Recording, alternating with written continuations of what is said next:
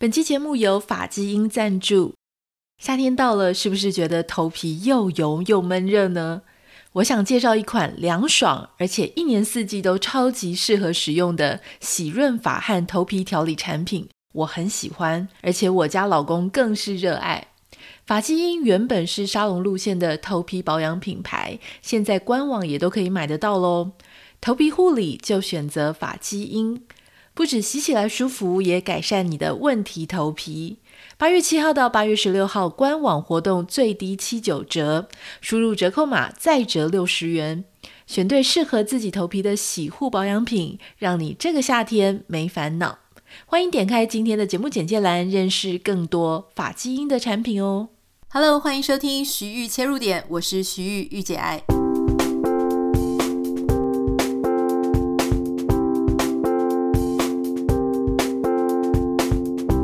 Hello，欢迎收听今天的节目。今天的节目想要跟你分享一个蛮蛮锐利的一个社会现象，但是它有一点点沉重。这一则新闻呢是我们的网友提供的哈，不过它其实呃原刊出是在报道者这个媒体平台上面。报道者在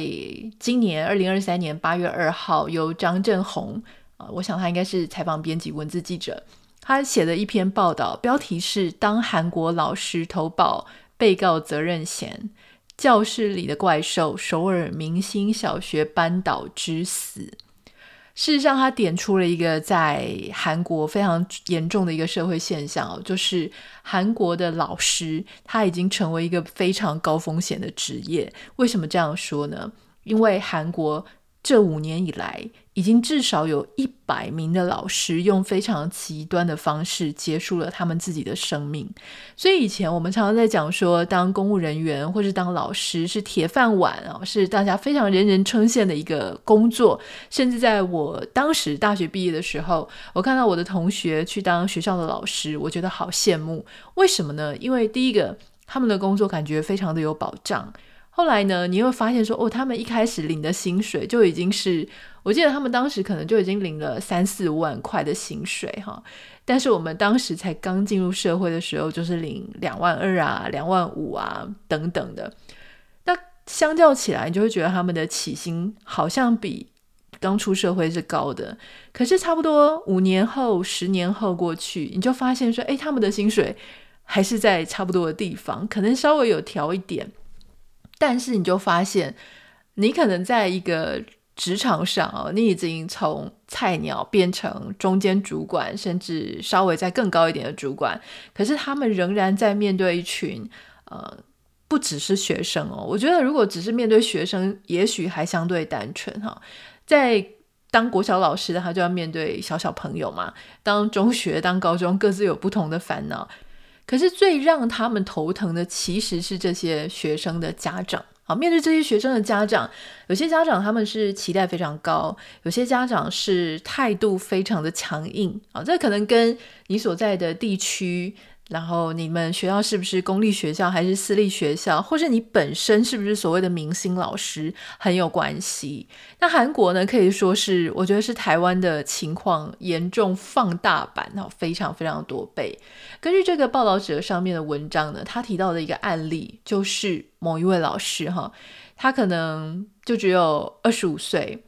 那这个二十五岁的老师，他才其实刚从师范大学毕业，他的第一份工作也是他唯一这辈子唯一的一份工作，就是当老师。他在某一间首尔的小学里面担任一年级新生的班导师。那这个老师呢，根据这个家长班上的家长的说法，就是说这个老师虽然非常的年轻，可是对班上的学生哈充满教学热忱，很有热情，而且非常温柔又善良。在这里跟大家稍微补充一下，如果你在国小里面，你看到很多新老师哦，不同的文化下面有不同的老师，他们如何进入一二年级、三四年级、五六年级的这种文化。我记得我小时候，我曾经问过我们老师，就说：“哎，为什么当时他一来台湾，哈，就是他刚从师院啊出来，就接了。当时我记得我们是。”呃，他先接了一二年级，那他就提到说，因为很多人不想接一二年级，因为大家知道，在国小六年，台湾是六年嘛，六年的阶段里面，低年级、中年级、高年级，他们所面对的成长的成熟度是差非常多的，所以其实小学一二年级是那种所谓的塞亏了，就是死缺，因为你不只要教小孩子一些很基础的，你所面对的这些儿童，他们可能。真的是没什么成熟度嘛，所以你就还要管他们，有有些甚至还在尿床，就是还在尿尿。就是有一些他甚至他自己的行为都还不是很成熟，不是很稳定，所以你可能也要帮助他融入这种社会秩序里面啊，怎么样？不可以在教室里面乱跑啊，上课要专心听讲啊，不可以打同学，不可以掀同学裙子。就是你除了功课之外，你还要照料他很多生活起居，所以非常非常的忙碌。但很多年轻的老师，刚毕业的老师，他就在里面还不是老鸟嘛，所以他能选的缺呢就不是那么好。另外一个大家很不喜欢的，呃，如果你在一个竞争压力非常大的，例如是都市区、都会区，五六年级。啊，因为有时候有一些学生他们已经要上国中了，那有一些他们要去上特别好的明星国中，例如说什么私立国中，你五六年级的成绩是非常重要。还有，如果你还记得的话，五六年级你在学的那些课程，其实它会很大的影响到你未来国中、高中，它是要打底，而且打得非常重要的那些数学啊、自然啊，还有社会。所以五六年级的老师他在课业的压力上是相对重的。那如果以六这个年级来说呢，比较天使的一个阶段应该是国小三四年级，所以很多学校他们的资深的老师，如果他能够先选的话，好，他们通常会去选三四年级。那在这个故事里面，韩国这个老师呢，因为他就是刚毕业，所以他就被只好就是去教那个低年级嘛，哈。那这个老师，因为他任课的班级是低年级，他呃。后来哦，就是先讲结论，就是他后来就自杀身亡这样。那这个老师的同事就匿名的去讲哦，就说为什么这个老师会身亡啊？因为其实学校就一直没有公布这个老师为什么呃他的死讯，或者说他为什么会自杀。那事实上大家就觉得沉迷啊，这么好的老师这么温柔，大家家长评价这么高，为什么他会选择这一条这么极端的路？那后来呢？这个他就有一个匿名的同事就爆料这整件事情的真相，而这个真相后来在社群媒体就传开，而且他们就以家长和学校逼死了一个年轻老师为题，就变成韩国一个非常重大的新闻，甚至卷起了一个社会运动。那当时这个老师的匿名同事呢，他就有提到说：“哦，这个老师他非常的温柔，哈。”然后也很尽责，可是他却一直受到学校的主管跟班长的呃班上家长的欺负。那特别是呢，这个老师他在过去几个月里面有一直跟同事哭诉说班上的同学啊纠纷，然后这些家长就会对老师有一连串的辱骂、骚扰、施压、提告威胁。那甚至呢，这个老师最困扰的。一个事情就是说，有一个学生他在教室里面打闹的时候，因为他用铅笔划伤了同学的额头。可是呢，当老师邀请双方的家长到学校去调解调停的时候，这个家长们却对老师非常激烈的辱骂，老师还这个私下恐吓施压。你大概可以想象这个案件的背后，就说。这些恐怖的恐龙家长、怪兽家长，他们来到学校的时候，他们不是先反省自己的孩子做错的事情，他们也不是反省自己没有言教、身教或是尽到家长教导的义务。他们第一个反应就是：你这个老师是不是没有好好的教育我的孩子，或是你没有管好大家的行为举止？反正都是累的错，所有的错都是老师没有管好的错。那这个大家知道说，像我自己有很多朋友嘛，在台湾孩子也是念国小、国中。我的朋友们他们就是纷纷的就有跟我提到一个很共通的现象，我不知道如果你现在在台湾，你有小孩，是不是也一样哈？就说很多时候家长他们会有一个群组，这个群组里面呢。就是他们不只有一个群组，他们其中有一个群组会有老师在里面，所以这个老师呢，他就要在群组里面，呃，告诉这些家长们一些他要公告的事项啦，然后明天要怎么样啊，要带什么啊，呃，或者说反正就是有一个群组要跟家长互动。那另外家长还会有其他的群组，例如说又有一个群组是没有老师的，那有一个群组可能是呃这个班上各个小组长的，好，反正就是。你当了一个家长，就要加入无穷无尽的群组。那有一些是要办活动的，或者什么的哈，或是有几个比较要好的家长，种种。总之，这老师就常常要 involve 在这些有家长的群组里面。换句话说，我们都会抱怨说，我们常常就二十四小时要 on call 啊。如果有客户要找我们的时候，或是有主管要找我们的时候，我们都很讨厌他们，好像二十四小时都要。随时就要找到我们，可是当老师的也一样啊！你看，他要加在家长的群组里面，如果家长什么你一言我一语的啊，不管是抱怨老师、恭维老师，这个老师他都要无时无刻的，还甚至要用私人的时间去接收。而且我觉得群众有一个常常有一个现象，我就说，嗯。如果有一个、两个、哈两三个家长对某件事情有发难，如果只是一个人有这个意见的话呢，也许大家还可以不用理他。可是当有两三个比较要好的家长同时对一件事情发难的时候，他就会影响这整个群组里面其他人的想法跟意见。那我们也知道沉默螺旋，就是说，当有许多感觉像是有一个意见气候形成的时候，其他有持反对意见的人，他就不太会又跳出来去。讲相反的意见啊，或者说有一个意见明显的像一个漩涡一样大过其他相反意见的时候，那些相反意见就会沉默，所以就发生这种事情，就老师他的压力就很大嘛。那还有这个同事，就那个自杀身亡的老师的同事呢，他就有提到说，虽然在校方的记录里面，双边的学生跟家长在协调之后呢。在记录官方记录里面，他们说是圆满的和解了。可事实上，这个老师他在死前的那一天，他的手机通联记录都仍然有当事家长，好，就是日以继夜，在这个报道里面是写日以继夜不断的打来，每天多达数十通的骚扰来电。所以这个他的同事就有说这个。后来真的想不开的老师哦，他对于家长这种疯狂来电的行为非常非常的惊吓，非常的害怕。他说：“我其实从来都没有在班上公开过我这一支私人的手机，为什么家长他们会知道，甚至会拨打这一支号码？”那另外还有一个同校的老师，他也是匿名哈，他就跟首尔教师工会作证说。对，当时家长们跑来学校大吵大闹，而且还当着学校的其他老师跟学生的面对老师咆哮说：“你是怎么照顾孩子的？哦，这种家伙不配当老师。”所以我们可以想象，在这个老师他在这样子的状况下，哈，学校不停，家长也不停，学生的各种行为也让他身心俱疲，在这么连日来好几个月来这种。不断的攻击，甚至他也可能没有觉得人生没有出口，因为大家都说老师是一个终身的职业，很多人都是因为也许是热情，也许是兴趣，也许是觉得教师生活相对稳定，所以他们才去念师大，或者才去念可以当老师的学校，选择老师这个职业。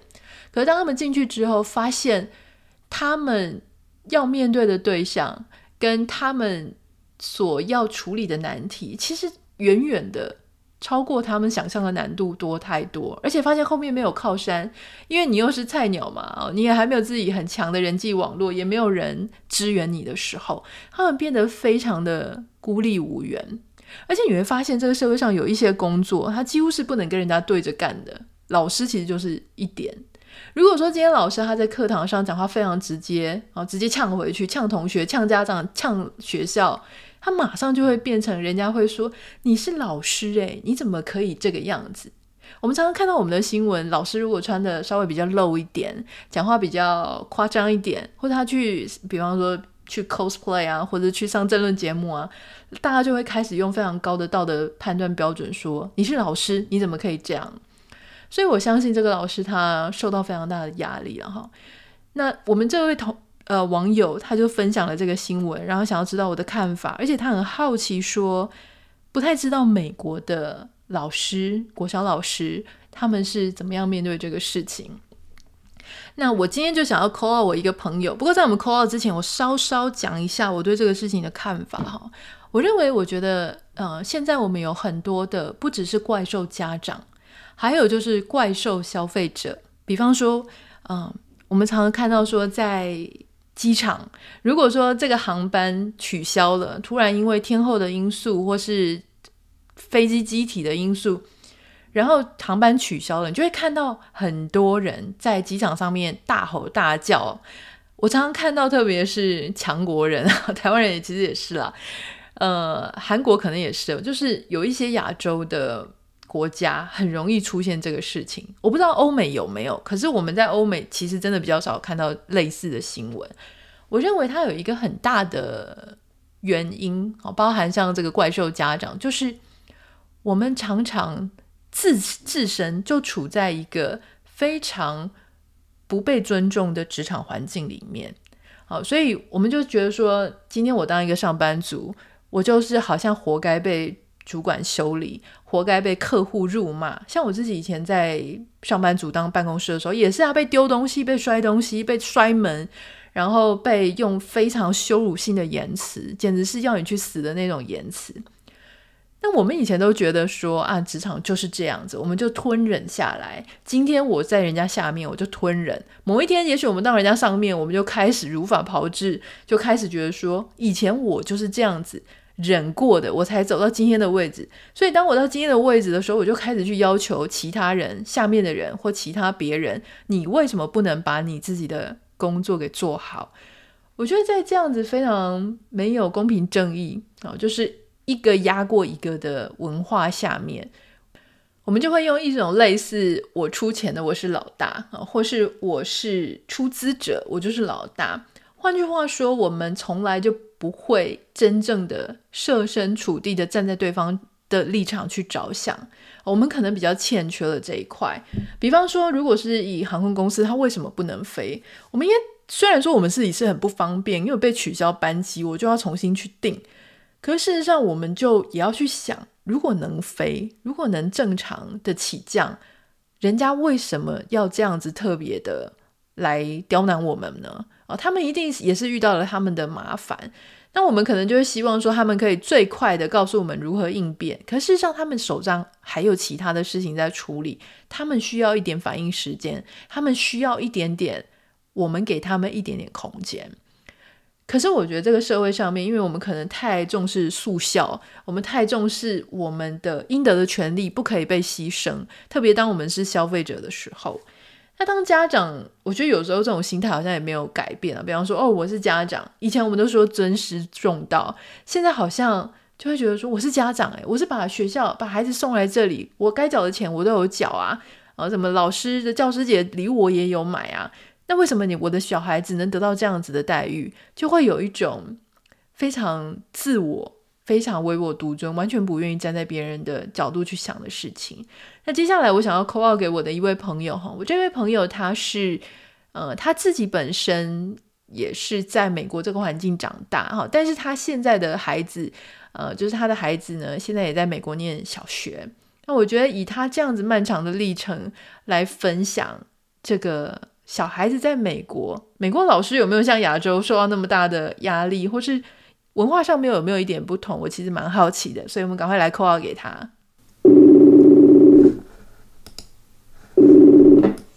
Hello，Hello，Hi。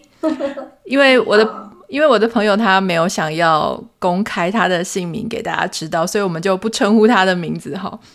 那主要其实是。今天想要跟你呃稍微请教一下，因为我们自己没有在美国读小学，或者我自己也没有小孩在美国念小学，但是想要稍微了解一下，说美国小学的老师跟小学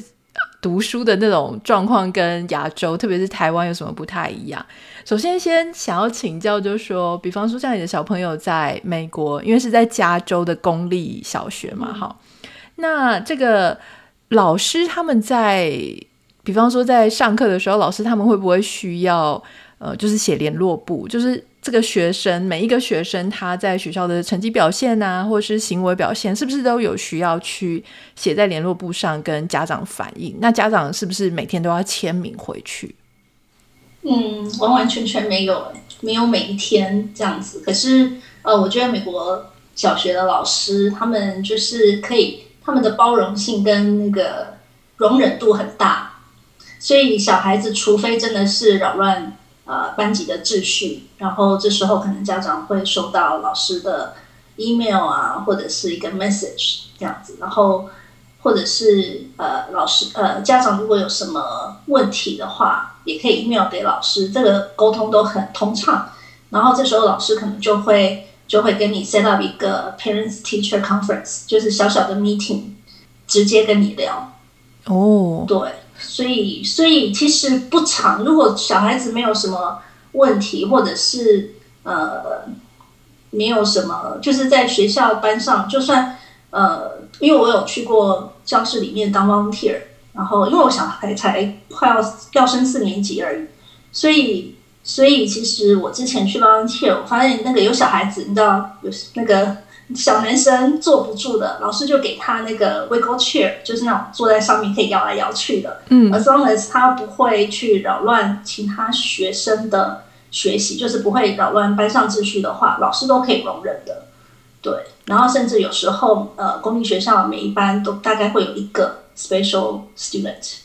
然后呃，旁边都会跟着一个呃特殊教育的老师会跟在旁边，那个也都 OK 的。嗯，对，所以家长基本上老师一开学就是会呃，就会跟你讲他怎么跟他联络，然后家长有任何需要可以跟他联络，然后除非这个小孩子真的在教室有造成一些困扰，不然的话，通常老师呃大概没嗯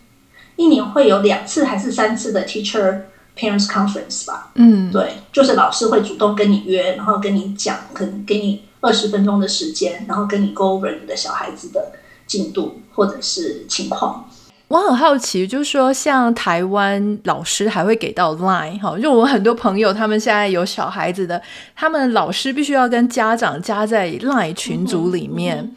那我我很好奇，就是说，那这样子，美国老师刚刚你有提到说他会留下他的联络方式，请问他是留手机吗？还是 email？他是留。email，而且是官方的 email，就是学校的 email，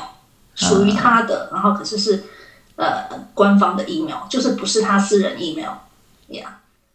那你有注意到老师他用 email 在回信的时候，那个回信的时间是上班时间吗？还是说他有可能下班啊、晚上啊、半夜还在用私人时间还会去回这些信吗？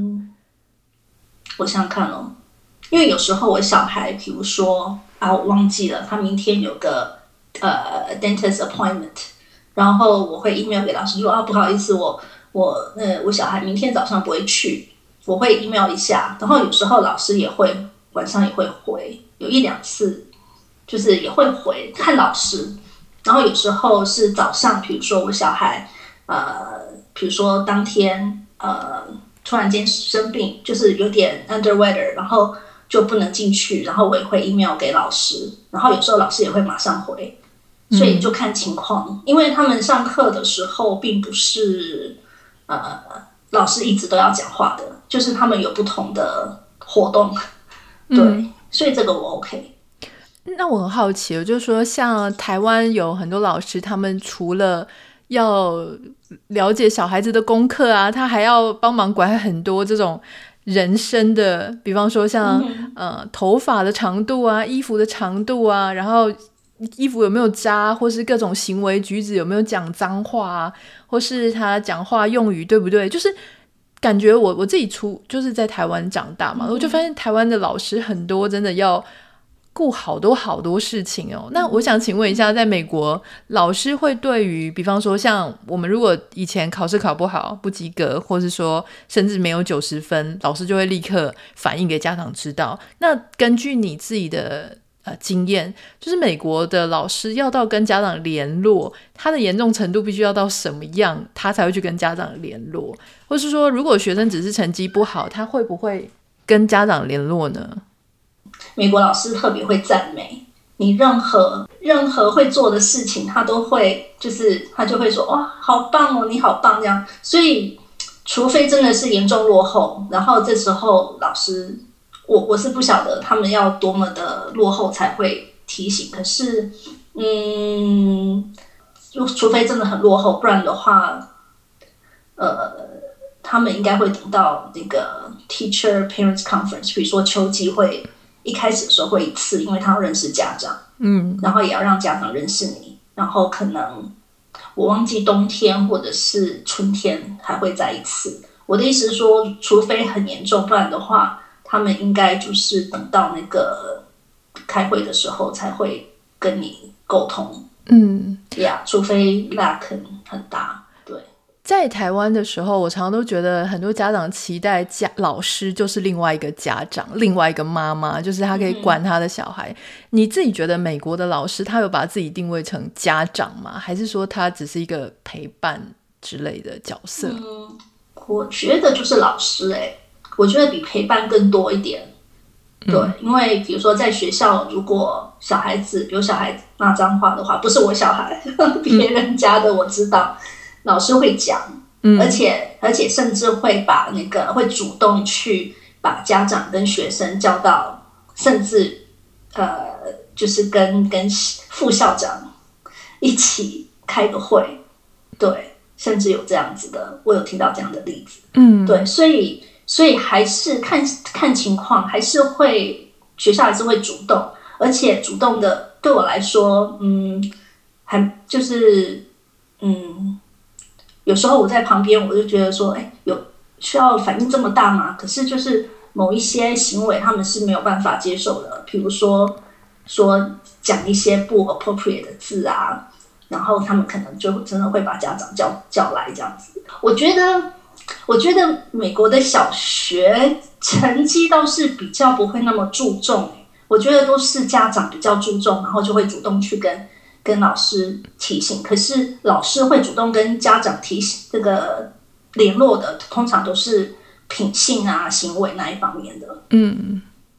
我我最后最后有一个很好奇的，就是说像呃，今天为什么做这个主题，是因为韩国有发生说怪兽家长，就是很多家长认为。呃，他就说你就是老师啊，你就应该怎么样，你就应该怎么样。那种觉得老师他呃，因为你是家长，他是老师，你好像就有权利可以要求他做这个做那个。只要你的孩子在学校任何一点没有跟上别人，或是不是很好的行为，都是老师的责任。那在你看，你觉得美国这边家长跟老师面对面的时候，或是互动的时候的态度，你觉得会类似像韩国这样吗？还是说？呃，家长跟老师之间的关系，你你的感觉，他们的态度，彼此的互动是怎么样？我觉得没有那么紧张，嗯，对。然后因为在学校嘛，就是加州，就是什么人都有。那通常亚洲人会比较盯学业，会比较紧一点，嗯，所以通常亚洲的家长就会觉得说，老师都教的不够，所以。所以就是标准不一样。那那因为我们在公立学校，就是觉得呃，尤其在小学，所以所以通常呃家长就是怎么讲呢？不会，嗯，老师就只是教他需要教的部分就好了。然后剩下的，比如说亚洲家长或者是注重的家长，就会自己去找很多的其他的，呃，课课其他的才艺班啊，什么班啊，这样子。嗯，所以我觉得，尤其我们是送到公立学校，我觉得对老师的期待没那么大耶。可是期待很大的，我觉得还有另外一群，就是送私立学校的，我觉得那又是不太一样的心态。非